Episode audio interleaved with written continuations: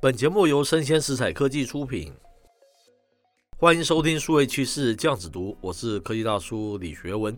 今天啊，科技大叔下了一个标题叫做“自动驾驶二零二二年真的能够实现吗？”我们知道这个上一集我们有提到嘛，Tesla 之所以可以成为全球的这个股王嘛，哈，一度了。让马斯克成为这个全宇宙最有钱的人，是因为他对汽车产业哦，在十多年前他就造成一种所谓的破坏式创新了。他用这个电动车啊来对战传统的燃油车，但是啊，也只有他自己最清楚了。当这个传统汽车大厂正式要进军电动车的时候，它的年产九十三万辆，迟早会被比下去嘛？因为那些厂动辄就是上千万台了哈。因此，我们可以说，Tesla 它的未来其实是在于这个软体了。而代表汽车那个软体生态系的 Tesla，他们是叫做 Tesla App 嘛，就好像 Apple 的 App Store 这个概念，这才是它的未来哈。而当这个特斯拉啊要强攻汽车内的这个 App Store 的时候，它算是哦正式进军了数位经济的领域了。而为何啊这个车主啊可以大量的使用 Tesla App？想当然尔哦，是因为成熟的自驾系统嘛。让这个双手可以空出来，所以我们可以说哦，Tesla 的一个未来在于软体，而软体真正的背景哦是在于这个自驾成不成熟了哦。接着我们挑选的这篇新闻是来自于网络媒体，叫做一世财经。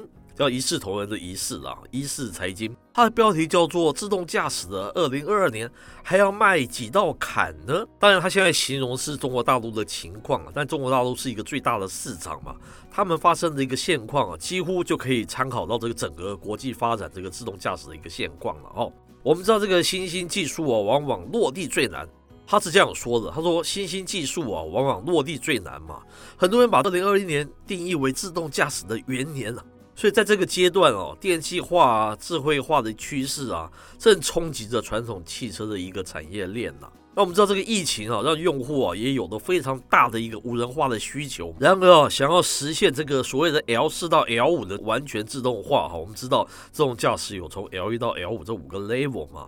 他说想要实现 L 四 L 五所谓的完全自动化，自动驾驶还要走非常长远的路哦。那究竟啊，这个自动驾驶的二零二二年啊，它有几个难题要去跨越？里面它是这样分析的：第一个叫做自动化的算力啊提升，它是很困难的。怎么说呢？啊，随着这个自驾等技术的一个提高，它所需的算力啊也是高速的提升嘛。哈，那汽车自动驾驶的智慧化水准啊，取决于你的远算法是不是够强大了。哈，从这个 L 一到 L 五，自动驾驶每提升一个等级。算力的要求同样也要升一个等级。目前啊，这个驾驶辅助技术哦，已经在量产车上面部署了。那它只是讲这个 L1 到 L 三的嘛，叫做高级驾驶辅助系统。全球目前的这个自动驾驶辅助技术还只处于 L 二到 L 三等级之间哦。那第二个困难是什么呢？他说是 AI 芯片上车是很难的。怎么说呢？他说，随着自动驾驶汽车智慧化水准越来越高嘛，需要处理的这个资料量也越来越大。所谓的高精密地图啊、感测器啊、雷射雷达等等软硬体的设备哦，对计算的要求哦就更严苛嘛。因此，AI 晶片它就成为主流。那评估晶片的性能啊、算力啊、能耗啊、效率啊，是缺一不可的哈。对这个自驾来讲，简言之啊，AI 晶片想要上车。它核心哦是这个所谓高速度、高精度跟高准度。那除了晶片和感测器外，不得不提的哦，就是所谓的这个高精度的这个地图了。它包括每个车道的坡度哦、曲率哦、航向哦、高程哦、侧倾的这个数据哦，还有这个车道线的种类、颜色、每条车道的这个限速的要求、推荐的速度、隔离带的一个宽度、材质。还有道路上的箭头、文字的内容所在的位置，哈，还有红绿灯啊、人行道啊等等交通跟物件的绝对地理目标，哈，这个物理尺寸等等资讯都需要准确的反映在你这个高精度地图之中嘛，如此哦，才可以让 L 三以及以上级别的这个自动驾驶汽车啊能够仰赖嘛，哈。但是上面这么复杂的这个精密地图，它只是在陆续的建制中了，还不成熟了。那第三个困难点是什么？他说是雷射雷达成本居高不下。我们知道目前哈自动驾驶主流市场中存在一种叫做弱感知，但是它要加上超强智慧，还有另外一种是强感知加上一般强的智慧两大方向。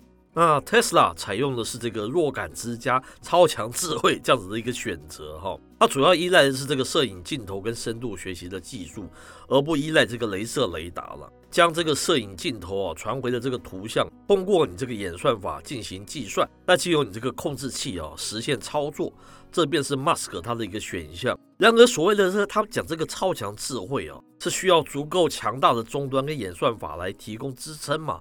又是上述的那个问题了，你的算力了哈。那么与这个 Tesla 在这个摄影镜头加人工智慧的方向不同的是，大陆的国内啊有许多自驾系统把感测器的赌注压在了所谓的雷射雷达上面哈，走一条强感知加强智慧的路。这条路他们走的也并不孤单，像是 Google 的这个 Waymo，还有百度的 Apollo、Uber 啊，还有福特汽车、通用汽车等等自驾的一个企业，都是这种强感知加强智慧的一个技术阵营。最后一点，他提到的还是这个政策法规落地很难嘛？他说技术落地啊，安全先行，自动驾驶哈，离真正的成熟还有一定的距离的哈。当高度这个有序的城市控制跟这个高度无序的这个有人驾驶这两个相融合，立法就变得复杂起来了嘛哈。方向盘的控制权到底该交给谁？那它成为这个自动驾驶领域的一个非常重要的又非常困难的一个议题了。那以上内容播到这边告一段落，我是科技大叔李学文，我们下回见喽。